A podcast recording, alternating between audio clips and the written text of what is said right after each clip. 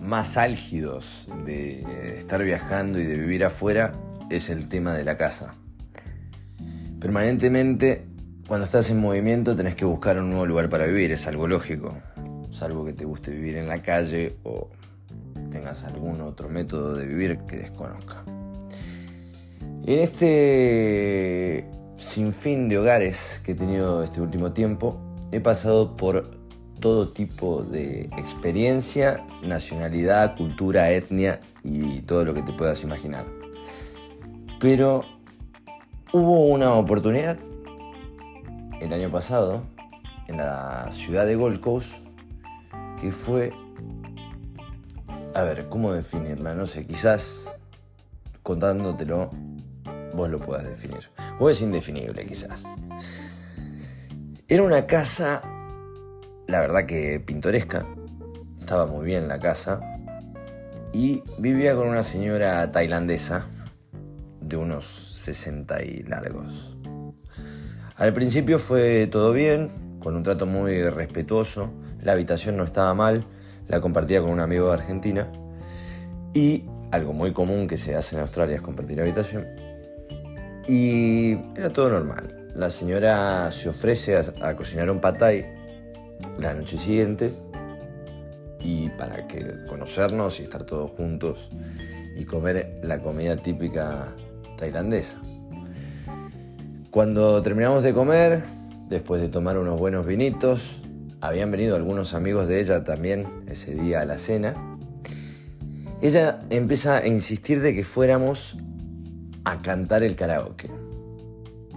Para los que conocen un poco la cultura asiática, ellos son fanáticos del karaoke, pero fanáticos te, diría que prácticamente la vida pasa por un par de canciones y letras en una pantalla. Pero como si fuera poco esta señora, como buena fanática de ese ocio asiático, tenía una habitación que él había armado especialmente para cantar karaoke. Tenía una pantalla gigante, tenía micrófonos, tenía humo.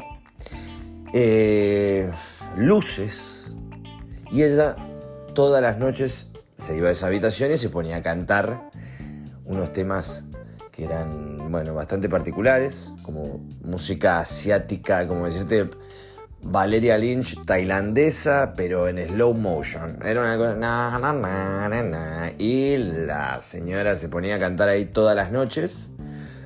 Pero bueno, en fin. El día este comiendo el patay, la señora nos invita a todos a cantar, entramos, ella empieza a cantar esta versión de Valeria Lynch con Alplax asiática. Bueno, todos ahí aplaudiendo y demás. Me toca cantar a mí y me dicen que cantará Despacito de Luis Fonsi. Mm, nada más lejos de mi gusto musical está esa canción. Pero bueno, cantando ahí, la risa, la risa, la risa nos empezamos a tomar un vino, otro vino, otro vino, otro vino, otro vino, y a mí se me da por cantar Frank Sinatra. Empiezo a cantar You Make Me Feel Zion, una canción ahí, bueno, le encantó a la señora, aplauso, aplauso, canta otra, bueno, cantamos otra, listo. Tal había sido el encanto de la señora y de los invitados que tenía esa noche, que al otro día cuando me levanto, antes de irme a trabajar, lo primero que me dice, muy bien, cómo cantaste anoche, obviamente en inglés y obviamente con un acento tailandés. Digo, bueno, muchas gracias y demás. Ese día vuelvo de trabajar, entro a la casa y estaba la señora esperándome en el sillón sentada para que entrara a la habitación a cantar de nuevo el karaoke. Como rehén, tuve que ir y cantar de vuelta a Frank Sinatra. You me feel New York, New York, y ahí. Tercera noche, vuelvo a trabajar, la misma secuencia. Entraba a la casa, se prendía la luz de la lámpara y estaba la señora. Yo entraba en puntas de pie, me sacaba las zapatillas, en puntita de pie con las medias para meterme rápido a esa habitación y tratar de salvarme de ese canto agonizante del pequeño Franklin.